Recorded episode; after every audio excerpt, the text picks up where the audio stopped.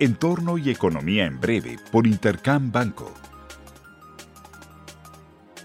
El retrovisor.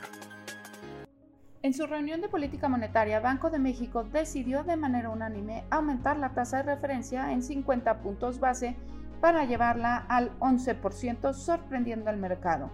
El organismo central ha comenzado a ser cuestionado sobre la relativa agresividad en el movimiento, mientras que nosotros consideramos que era necesario no solo por los recientes datos de inflación, sino porque adicionalmente un tipo de cambio más apreciado ayudaría a mitigar presiones inflacionarias toda vez que importamos buena parte de la elevación de los precios.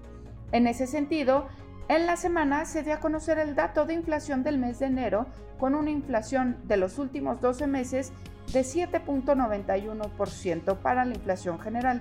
Sin embargo, la subyacente nuevamente se aceleró a 8.45% sin haber alcanzado un punto de inflexión y con avances en 25 de los últimos 26 meses.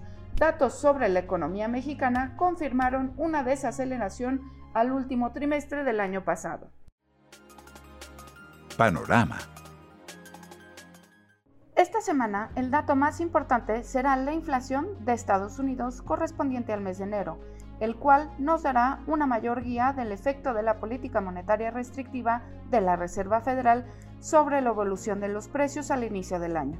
Para la inflación general se espera una ligera desaceleración a 6.2% en términos anuales, mientras que para la subyacente el consenso anticipa una variación anual de 5.5%.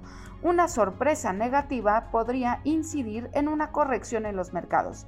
Además, se darán a conocer las cifras de producción industrial y manufacturera al mes de enero, así como las ventas al menudeo.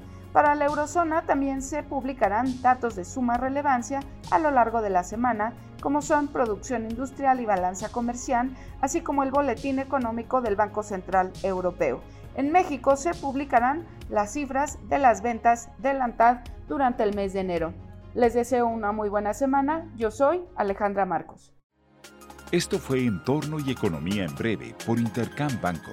Síguenos en redes sociales y consulta nuestro podcast en intercam.com.mx.